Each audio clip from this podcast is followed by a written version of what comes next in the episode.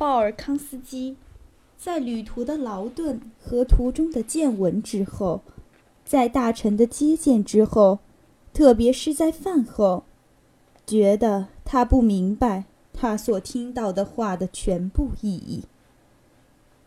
今天早晨，利希滕费尔斯伯爵在这儿，比利宾继续说：“他给我看了一封信，信里详细的描写了法军在维也纳的检阅。”穆拉亲王和所有的震动，您知道，你们的胜利不是很可喜的事。您不能像旧主那样被接待的。确实，我并不在意，一点也不在意。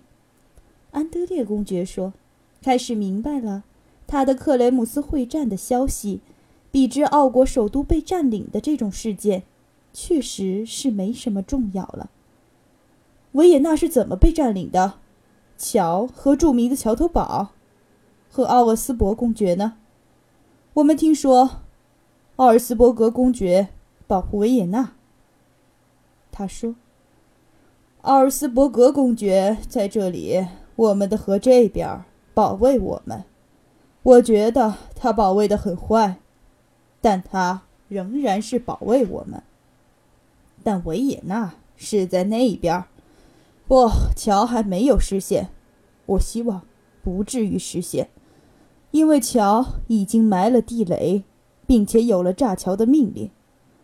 不然的话，我们就早已在鲍西米亚山中。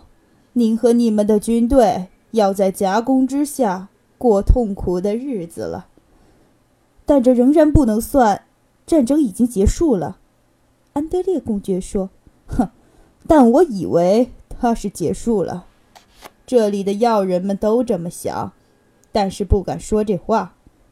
他会像我在战争的开始时所说的：“战事不是你们在迪伦斯坦的射击决定的，全然不是火药决定的，而是发明火药的人决定的。”比利宾说，重复着他的警句之一，放松了他额上的皱纹，并且稍停。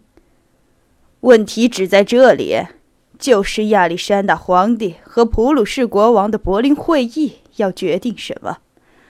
假使普鲁士加入联盟，他们便要强迫奥国，便会有战争；假使不然，则要点就只在这儿，就是准备在何处订立新的卡姆波福密俄条约的条款。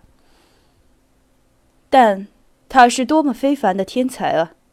安德烈公爵忽然把自己的一只小手握成拳头，在桌上捶了一下，大声地说：“这个人是多么幸运啊！”波拿巴吗？比利宾疑问地说，皱着额头，借此使人觉得马上便要有警语了。波拿巴吗？他说。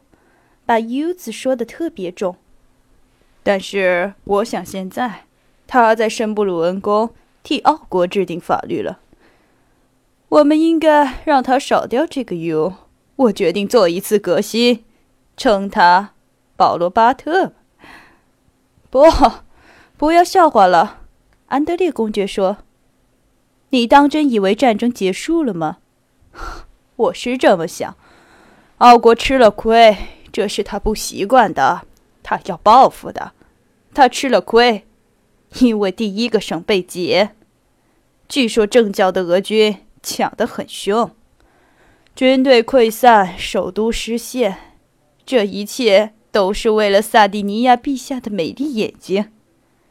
因此，说句机密的话，我亲爱的，我凭我的本能知道我们受骗了。我凭我的本能。知道他们和法兰西的来往，以及和平方案，单独订立的秘密合约，这是不可能的。安德烈公爵说：“这太卑鄙了。”我们活着就会知道的，比利宾说，又放松皱纹，表示谈话完结。当安德烈公爵走进为他预备的房间，穿着清洁的衬衣。躺在羽毛床垫和又香又软的枕头上时，他觉得，他带来情报的那个会战，是离他很远很远了。和普鲁士的联盟，奥地利的欺骗，波拿巴的新胜利，法兰西皇帝明天的上朝，阅兵和接见，这种种，引起了他的注意。他闭了眼，但是立刻，他的耳朵里便听见了炮声、枪声、车轮声，展开的毛瑟枪兵的单人行列又从山上下来了，法军在射击。他觉得他的心在跳动，他和史密特并排着骑马前进，子弹愉快地在他四周嘶嘶地响着。于是他微觉到他自幼不会经验过的，增加到十倍的生活乐趣。他醒了。是的，有过这一切。他向自己快乐的儿童般的微笑着说。于是。他睡了一个酣沉的、青年的觉。